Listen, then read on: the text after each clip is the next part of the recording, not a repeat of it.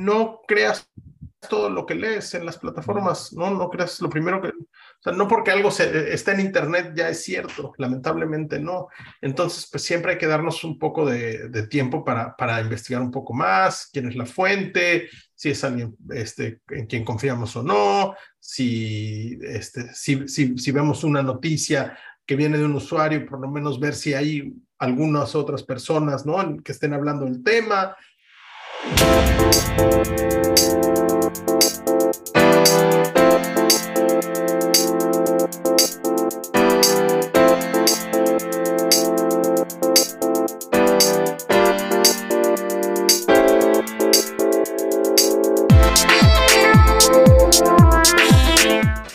Bienvenidos a un episodio de Reventándonos Podcast. El día, el día de hoy nos acompaña desde Dublín, aunque con, digamos, eh, mexicano, Carlos, Carlos Cantú, eh, director de Business Marketing de Twitter en Europa y Medio Oriente. Irá contando, pues hablando de la comunicación, de Twitter, un poco de, de todo, eh, que tiene bastante experiencia. también tiene ascendencia regia para los regios que nos escuchan por acá por Monterrey. Eh, y pues nada, pues bienvenido, Carlos. Muchas gracias por aceptar la invitación. Gracias a ti, Luis. Eh, un placer estar con, con, ustedes hoy y platicar. Y sí, un especial saludo ahí a todo, a toda la raza de Monterrey.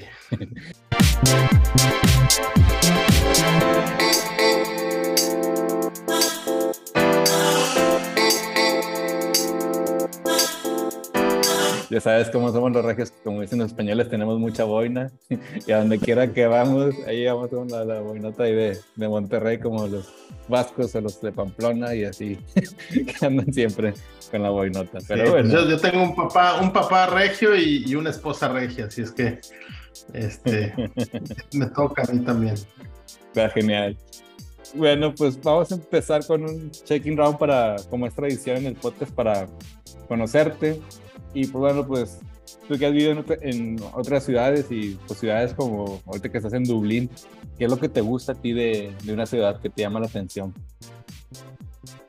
Sí, eh, pues creo que lo que más me gusta de una ciudad es caminarla. Una ciudad, me gustan las ciudades que se pueden caminar, las ciudades que son fáciles de andar y de, y, y, que te sorprenden a la vuelta a la vuelta de una esquina, ¿no? Como que me, me gusta eso, me gusta, claro que las ciudades que tienen, no sé, pues monumentos o, o museos muy especiales eh, o edificios muy icónicos, pues siempre hay que ir a verlos y, y siempre es parte de, de, lo que busco en la ciudad, pero como que me, me interesa más la, la vida cotidiana, me interesan más los barrios, me gusta mucho la vida de barrio.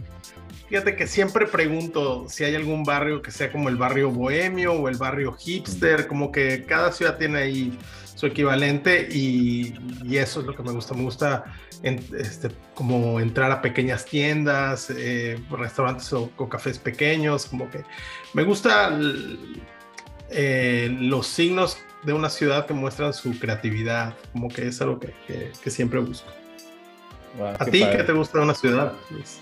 Pues, pues sí, también, me gusta mucho caminar eh, y entonces ya sabes que sufrimos por Mon con Monterrey por eso, ¿no? Porque no está hecha para, para caminar. Eh, ojalá que, que subiera más, pero pues, por ejemplo, como dices, también me gusta mucho eh, la cuestión que, que, las, que las ciudades sean poseídas por sus ciudadanos, ¿no? O sea, que haya mucha interacción, vas a un Londres y que la gente está tocando la música y que hay eso natural o eh, típicas imágenes de Nueva York que está nevando y la gente se agarra a bolas de nieve y no se conocen de nada, ¿no? O sea, que se mezclen las ciudades, ¿no? Eso me gusta mucho. Ojalá que pronto lo podamos hacer en Monterrey y busquemos una ciudad que se mezcle más, porque sí me gusta que eso, que, que haya interacción. Y también me gustan mucho los barrios. Aquí me gusta mucho el barrio la, de la Purísima, hay mucho por rescatar, pero también es un barrio bonito, con historia, coquetón.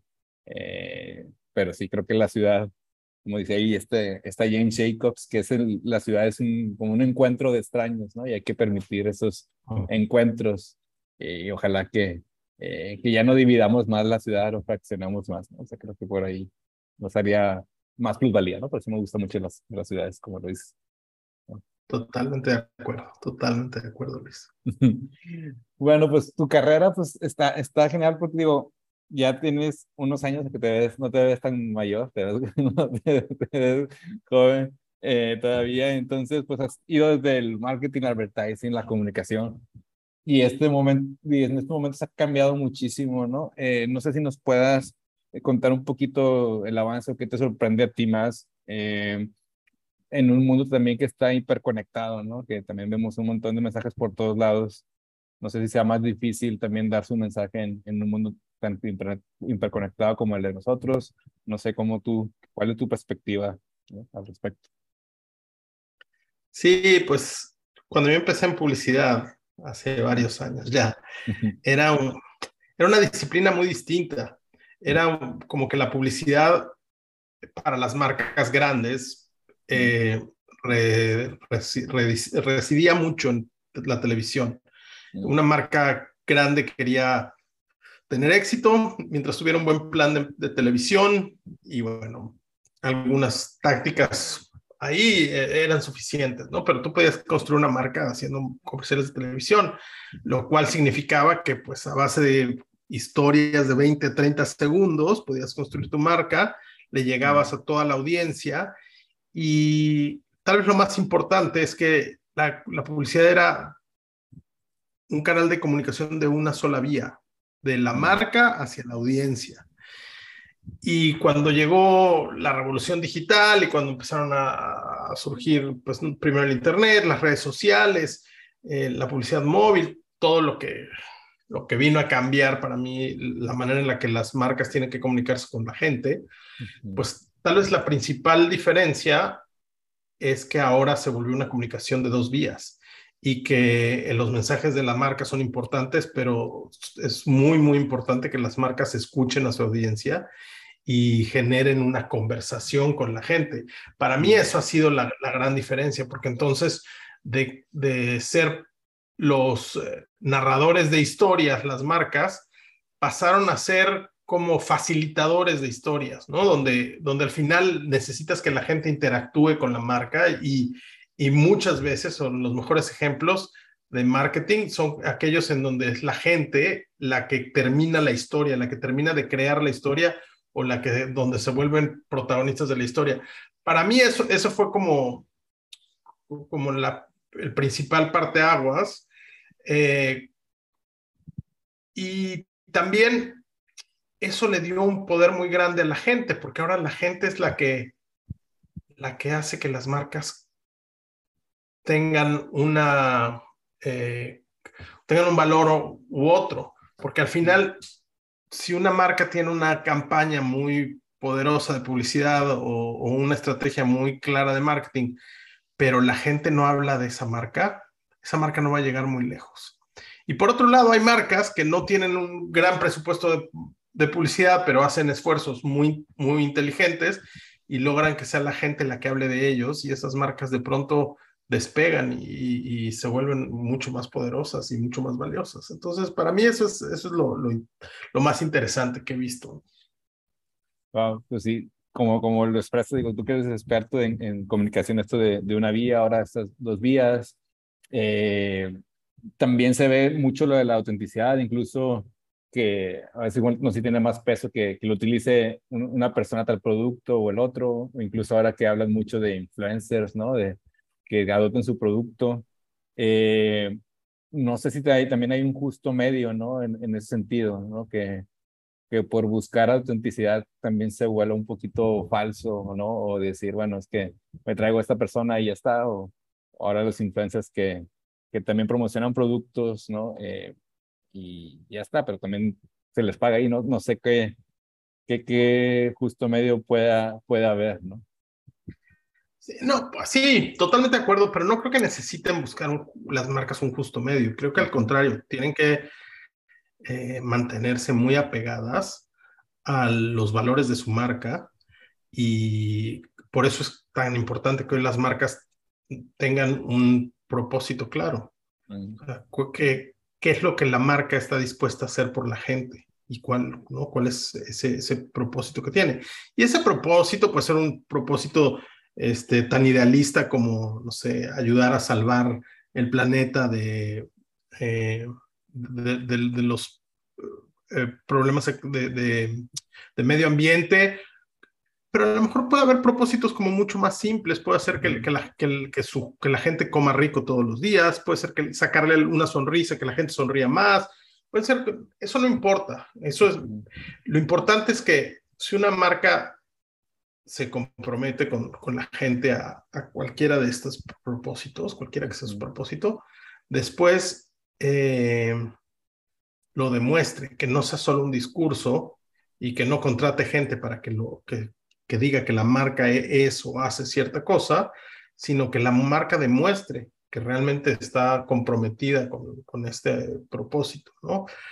Y después, pues si va a contratar gente, que es muy válido, que, que amplifique este mensaje, es que tengan cuidado que esta gente sea gente que vaya, eh, que vaya con la personalidad de la marca, que también sea congruente el tipo de, de, de influencer o de embajadores que, que, elige la marca con la misión o con el propósito de la marca y que aunque les pague para que estén dispuestos a hacer este trabajo, sea gente que, que realmente crea lo que está vendiendo y crea lo en lo, lo, que está diciendo. ¿no? Entonces, para mí es, es no, no, no hay un punto medio, sino más bien un compromiso muy importante que tiene que hacer la marca con que el discurso que tiene no solo sea un discurso, sino realmente sea un compromiso con, con, la, con la, gente para la que, para la que se, se debe, digamos.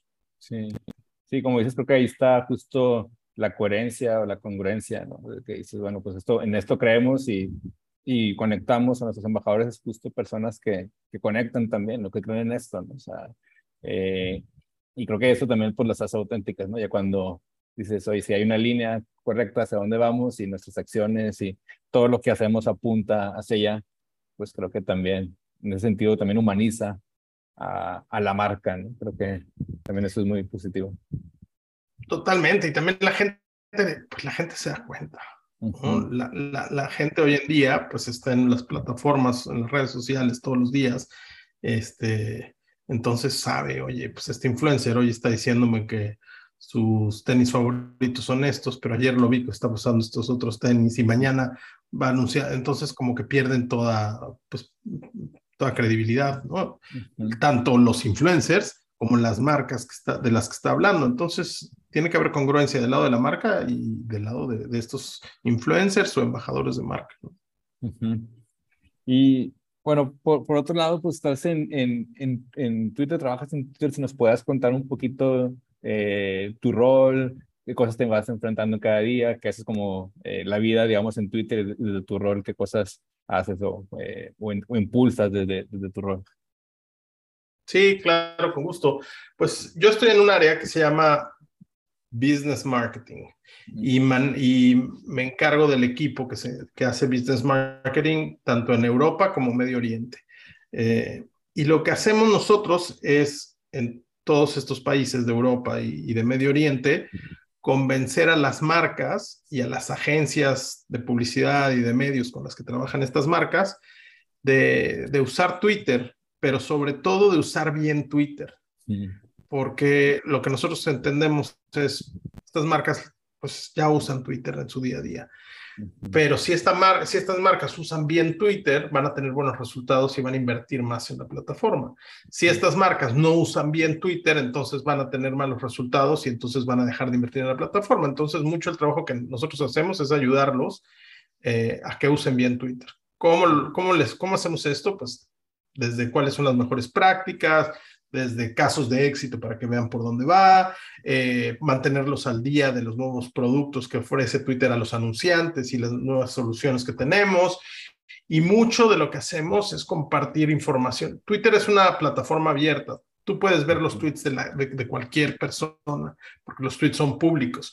Eso te permite saber mucho sobre, sobre cualquier tema que te interese. Entonces, si estás, no sé, en la, en la, en la industria del gaming, de, de, de los videojuegos, pues si tú pones el nombre de un videojuego en Twitter y le das search, vas a poder saber qué es lo que la gente está pensando sobre ese videojuego, si les gusta, si no les gusta, qué les gustaría tener distinto, y así con muchos otros, con cualquier tema, con fútbol, con comida, con cerveza, con, con lo que tú quieras, y eso le da muchísima información a las marcas para entender mejor a la gente y por lo tanto también entender cómo pueden eh, conectar mejor con, con, la gente. Entonces, pues toda esta información nosotros la, hacemos, la, empaquetamos para que las marcas tengan, eh, sepan qué es lo que la gente quiere y qué es la gente, que la gente no quiere. Y, y, sepan cómo conectar con ellas, ¿no? Entonces, eso es un poco el trabajo que hacemos. La verdad que es un trabajo muy, muy divertido y, que a mí en lo personal me apasiona mucho.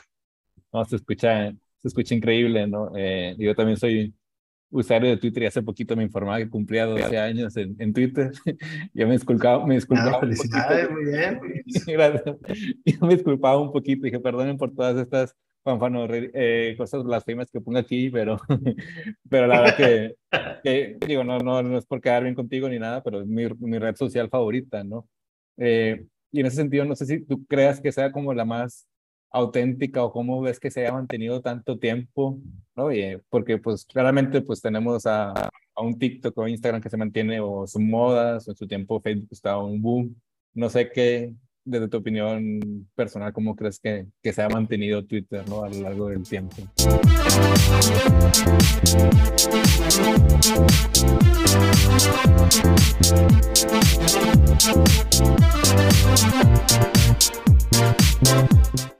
Sí, creo que hoy es muy claro que cada plataforma tiene una función. Entonces, como la gente la usa por distintas razones. No creo que la gente entra a Facebook para, para estar en contacto con sus amigos, con su familia, con ¿no? este círculo cercano, cercano a ti, pues mantenerte al día. este, con, con Instagram es un poco mostrar qué, qué, qué, es de tu vida, qué estás haciendo y también, ¿no? Como muy, muy de tus, de tus amigos y tus conocidos. Tal vez eh, TikTok, TikTok es una plataforma donde la gente va como a pasar el tiempo y pues a que lo sorprendan con algún contenido eh, y le sacan una sonrisa. En el caso de Twitter, la gente usa Twitter para saber qué está pasando y de qué está hablando la gente. ¿no? En general. Entonces tú no te acercas a Twitter a buscar a tus amigos o a tu familia, tú te acercas a Twitter a buscar tus intereses. Entonces, si a ti te gusta un equipo de fútbol, si a ti te gusta un tipo de música, si a ti te gusta la arquitectura, si a ti te gusta, no sé, la comida vegetariana, si, no importa lo que te guste, vas a encontrar en Twitter las conversaciones más relevantes acerca de ese tema. Y entonces eso te permite estar al día y como es una plataforma de conversaciones, poder tener conversaciones con gente a la que le interesa lo mismo, de, lo mismo que, a ti. Entonces se vuelve un lugar donde este, vienes a buscar tus intereses y a estar al día sobre lo que está pasando alrededor de lo que a ti te interesa y de lo que la gente habla. Creo que, creo que ese es el secreto de Twitter y muchas veces eh, hemos escuchado internamente que no sabemos cómo va a ser Twitter en, en 30 años. Lo que sabemos es que siempre buscará ser el lugar donde se dé la conversación pública siempre buscar hacer ese lugar donde la gente llegue a enterarse de, de, qué está hablando el mundo y qué está pasando en el mundo, ¿no? Entonces, no sé, a lo mejor deja de ser una app en algunos años, a lo mejor se convierte en, en algo muy distinto, pero, pero siempre buscaremos que sea el lugar donde la gente va a saber qué, qué está pasando y de qué está hablando la gente. Sí, es verdad. Eh, sí, a mí me encanta, ¿no? Y, y, de hecho yo creo que es el lugar donde yo no soy mucho de noticias o prender la televisión local o para, y en Twitter me entero todo, ¿no? A veces me, me escribe mi papá, ¿ya te enteraste de esto? Ya, ya lo vi en Twitter, papá, ahí, ahí está todo, ¿no? Eh, pero porque también, como dices, un buen filtro para mí o las cosas que, que me interesan o las personas que, que las escribo, incluso a veces las siento, las siento cerca, ¿no? Porque creo que también están ahí ellos eh, poniendo, tuiteando, ¿no? Eh, pues me gustaría también que nos contaras un poquito, me pareció increíble esta campaña que hicieron Feminine Arabic, eh, y me encantó, justo también creo que te lo tocas un poco, el Twitter Trigger Change, ¿no? Eh, pues claro, pues este otro contexto en el mundo árabe, no sé si nos podrías contar un poquito de esta campaña, si hay algo, eh, otras campañas parecidas que han hecho en ese sentido. Sí, pues creo que eh, empezando con lo último que me preguntas, creo que nunca habíamos hecho algo similar. Eh, y eso es lo, lo que me, me, gusta mucho a mí también de, de, Feminine Arabic, porque en realidad no es una campaña. Eh, justo hace un par de semanas estábamos en Cannes, le dieron un, un premio al, a Feminine Arabic en, en el festival de, de, publicidad, los Cannes Lions, y justo hablábamos de eso, que, que, lo interesante es que en realidad no es, no es publicidad, no es una campaña, y partió de, de entender eh, lo que decíamos, de, ver las conversaciones en el mundo árabe y un tema muy particular que es eh, la igualdad de género, que, es un tema muy candente y eh, hoy en día en, pues en todo el mundo, pero en particular en esta región. Y entonces descubrimos a través del equipo que está basado en, en Dubái, que trabaja justamente en esta región y que, que, son, que hablan árabe, nos decían eh, que en el idioma árabe todos los verbos son distintos si son masculinos o femeninos. Mm. Si yo digo co corre y me refiero a un hombre, usaré una palabra y si me refiero a una mujer, us usaré otra. Entonces, como que eh, eso, eso nos pareció bien interesante y nos hizo descubrir que la plataforma le habla a los usuarios en árabe como si fueran hombres todos. Entonces, en eh, la palabra, no sé, busca o la palabra escribe, todas están en el masculino, como si el usuario, asumiendo que quien lo está usando es un hombre, o, bueno, es alguien que quiere ser, eh, que, quiere ser eh, a, a, quien quieren que se refiera con, en el masculino. Uh -huh. eh, y después nos dimos cuenta que no era un problema exclusivo de Twitter, sino que en realidad todas las plataformas tienen esto mismo. Todas usan los verbos en la forma masculina, en árabe, a, para sus usuarios. Y nos dimos cuenta que las marcas también hacen esto todo el tiempo. La publicidad hace esto constantemente y como que es algo muy generalizado. Y dijimos, bueno, es algo muy generalizado, eso no significa que esté bien o eso no significa que no podemos hacer algo al respecto. Mm. Entonces, lo que hicimos fue así como cuando tú abres Twitter, puedes elegir si quieres que Twitter esté en español, en francés, en italiano, en inglés. De hecho, en, en inglés siempre tenemos dos opciones, English y UK English, porque como sabes, el inglés británico tiene algunas palabras distintas al, al, inglés que usan en Estados Unidos. Entonces, pues para que si tú eres un británico, Twitter te hable con los términos o con, ¿no? con las palabras como, como como a ti te parece que deben ser escritas, digamos. Uh -huh. Y entonces dijimos, bueno, pues tenemos árabe, ¿por qué no hacemos otro lenguaje que sea feminine Arabic o árabe, árabe femenino? De modo que si tú eres una mujer y quieres que la plataforma se refiera a ti en femenino, o bueno, si eres un hombre o una mujer, no importa, uh -huh. Eh, pero si eres una persona que quieres que, tu, que, que la plataforma se refiera a ti en femenino, puedes elegir feminine Arabic y en ese momento la plataforma entiende que a, a, ti se tiene que referir en, en, el femenino y fuimos, nos convertimos en la primera plataforma en ofrecer este, esta opción, es un, en, eh, en, el mundo de las plataformas se llama un sublenguaje, ¿no? Porque es un, una derivación del lenguaje árabe, es un sublenguaje, el lenguaje árabe femenino. Eh, entonces, pues somos la primera plataforma que ofrece esto eh, y ese es, ese es lo, eso es lo que hicimos. Y ahora pues estamos intentando convencer a otras plataformas que, que, hagan lo mismo, ¿no? Porque no se trata de ser los únicos o los mejores, se trata uh -huh. de generar un cambio, entonces ojalá como que para nosotros el mayor logro sería ver en unos años que Feminine Arabic sea una opción en todas las plataformas y que las marcas lo empiecen a usar y que los sitios de internet lo usen y tal, pero bueno, pues de eso se trata la, el trabajo que hicimos ahí.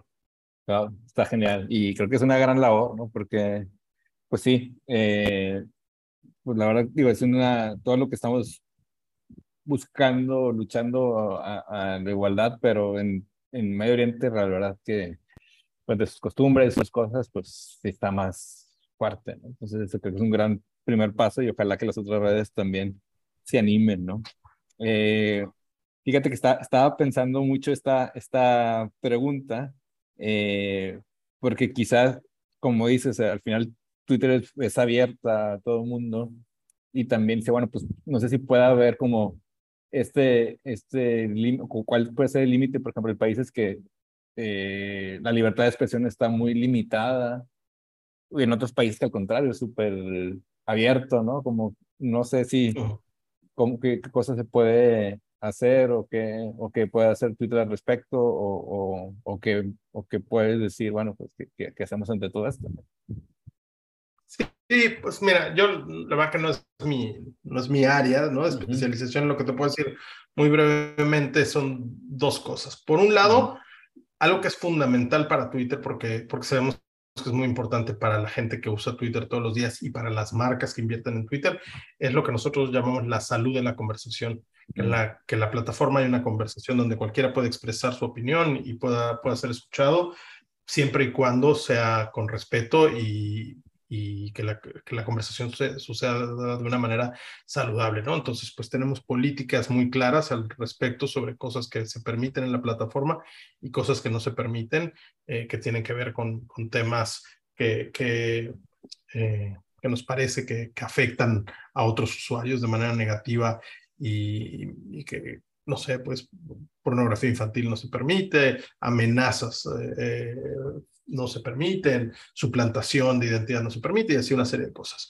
Entonces, bueno, pues ahí en ese sentido tenemos políticas y reglas claras al respecto. Eh, y la otra cosa que es importante para nosotros, nosotros pues nos adheremos a las, a las reglas de los países, a las leyes de los países, porque eh, entendemos que, tenemos una, eh, un alcance muy grande y, somos respetuosos de las leyes de los países. Lo que sí es que cuando creemos que las leyes de los que las leyes de los países atentan contra la libertad de expresión, bueno, pues entonces intentamos bajo las vías adecuadas, ¿no? Eh, intentar pues que se respete lo más posible la, la, libertad de expresión. Es un poco lo que te puedo contar. La verdad que no, no es mi área de, especialización, digamos. No, está genial. Y, y, y por otro, no sé si, creo que también esto depende igual de nosotros los usuarios. Ahorita decíamos, bueno, pues buscamos nuestros intereses, ¿no? Pero a veces también podemos estar como que sesgados en el mismo mundito y recibir las noticias que nosotros queremos. Eh, ¿Qué recomiendas para no caer como en ese sesgo, no? Como que dices, oye, pues Twitter está abierto a todos. Eh, ¿Cómo podríamos ser como usuarios decir, bueno, cómo le damos la vuelta también a eso? ¿no? Sí, creo que la ventaja que tiene Twitter es que tú puedes elegir lo que quieres ver y lo que no quieres ver. Uh -huh. Entonces, este, pues en Twitter hay muchísimas opiniones, hay muchas corrientes de pensamiento, hay muchos sí. temas, y a lo mejor hay temas que no te interesan, hay temas que, con los que no estás de acuerdo, y la verdad es que puedes evitarlos porque tú eliges los tweets de qué tipo de gente quieres ver y qué, los tweets que no quieres ver. Entonces, esa es como la, la, la primera recomendación, ¿no? Tú haz tu timeline eh, en base a lo que a ti te, te interesa.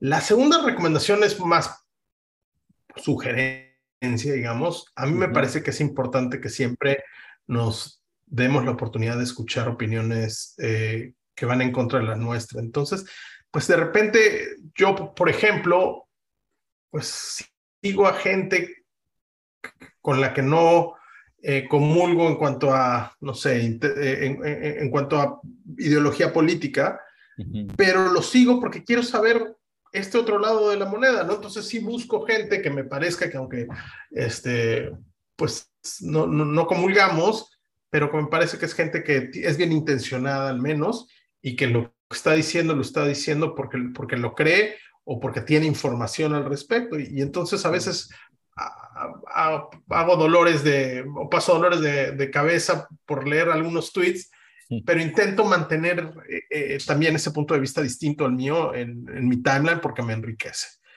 Y tal vez la tercera sugerencia es, no creas todo lo que lees en las plataformas, no, no creas lo primero que, o sea, no porque algo se, está en internet ya es cierto, lamentablemente no. Entonces, pues siempre hay que darnos un poco de, de tiempo para, para investigar un poco más, quién es la fuente, si es alguien este, en quien confiamos o no, si, este, si, si, si, vemos una noticia que viene de un usuario, por lo menos ver si hay algunas otras personas ¿no? que estén hablando del tema. Entonces, como que, como que eso creo que, que es una responsabilidad que tenemos los usuarios de las plataformas hoy en día y, y, es, pues, de entrada, por lo menos no creerte todo a la primera. Está genial, me parece bastante eh, correcto lo que, lo que dices. Y sí, creo que eso también es responsabilidad de nosotros, ¿no? Tener ese criterio, manejar, escuchar, el, eh, si tenemos, estamos más hiperconectados, pues, oye, pues, ¿por qué no abrirse, como bien dices, ¿no? Eh, pues me gustaría ver qué, qué, futuro a ti te ilusiona, tanto de la comunicación, de futuro de Twitter, ¿no? En lo personal, qué cosas te, te mueven, qué cosas te gustaría o como tú ves qué escenario que, que pasara. Sí, eh, siempre he creído que la humanidad es una espiral. Eh, entonces, ¿qué quiere decir? Que siempre me parece que vamos mejorando, pero no mejoramos en línea recta, sino que pues vamos dando un poco, parecen bandazos, pero en realidad lo que pasa es que, y, lo ves en, ¿no? Siempre hay una corriente en, política, una corriente social, una corriente cultural, inclusive en, eh, artística, y la siguiente corriente siempre es una contracorriente, ¿no? Siempre hay como un, un, estira y afloje. Entonces, como que a, veces de, de, pronto los gobiernos más conservadores, los países empiezan a, volverse más conservadores y entonces después ganan los liberales y, parece que nos estamos yendo al extremo liberal y entonces no se como que siempre vamos así en, muchos temas y me parece que es eso, que es como una especie de espiral, entonces como que a mí me ilusiona pensar que esa espiral seguirá dando vueltas, pero seguirá yendo hacia arriba, ¿no? Como que siempre iremos mejorando como, como raza humana. Eh, espero que más rápido porque hay cosas que, que ya no pueden esperar mucho, ¿no? Este, por ejemplo, eh, los daños ecológicos que tiene el planeta son urgentes de, reparar, ¿no? Eh, entonces, bueno, me, ilusiona eso, me ilusiona saber que, pensar que, que, aunque parezca que a veces parezca que no, y a veces parezca que estamos dando pasos para atrás, en realidad es porque estamos en este, en este espiral, ¿no? Eh, entonces, así veo, veo yo el mundo y creo que la, que a través de, la, de las conversaciones es como que como la gente nos ponemos de acuerdo y es como la gente crecemos. Entonces, en ese sentido me parece que Twitter eh, tiene una función que a mí me parece muy importante y que creo que le va a ayudar siempre, siempre al mundo. Este, siempre y cuando, como, como te decía hace un rato, podamos mantener esa conversación dentro de ciertos lineamientos que la hagan saludable, simplemente, ¿no? Hombre, está, está genial y creo que es un buen punto para, para cerrar la conversación. Hay muchas conversaciones pendientes, pero pues nos estaremos ahí siguiendo. Gracias, que, que amable. Eh, y pues bueno, vuelve aquí a tu país cuando, cuando quieras y acá a Monterrey también. Siempre bienvenido. Muchas gracias, Luis, eh, y gracias a la, la, gente que, que nos está escuchando. Un saludo. Pues muchas gracias, pues Implementando los Podcasts es dirigido por un servidor Luis Salas y producido por Polymath, una red de consultores que acompañamos a, las organizaciones de su cambio nacional y las preparamos para el futuro. Pues nada, pues voy a reinventar algo. Que estén muy bien. Chao. Gracias, Carlos. A ti.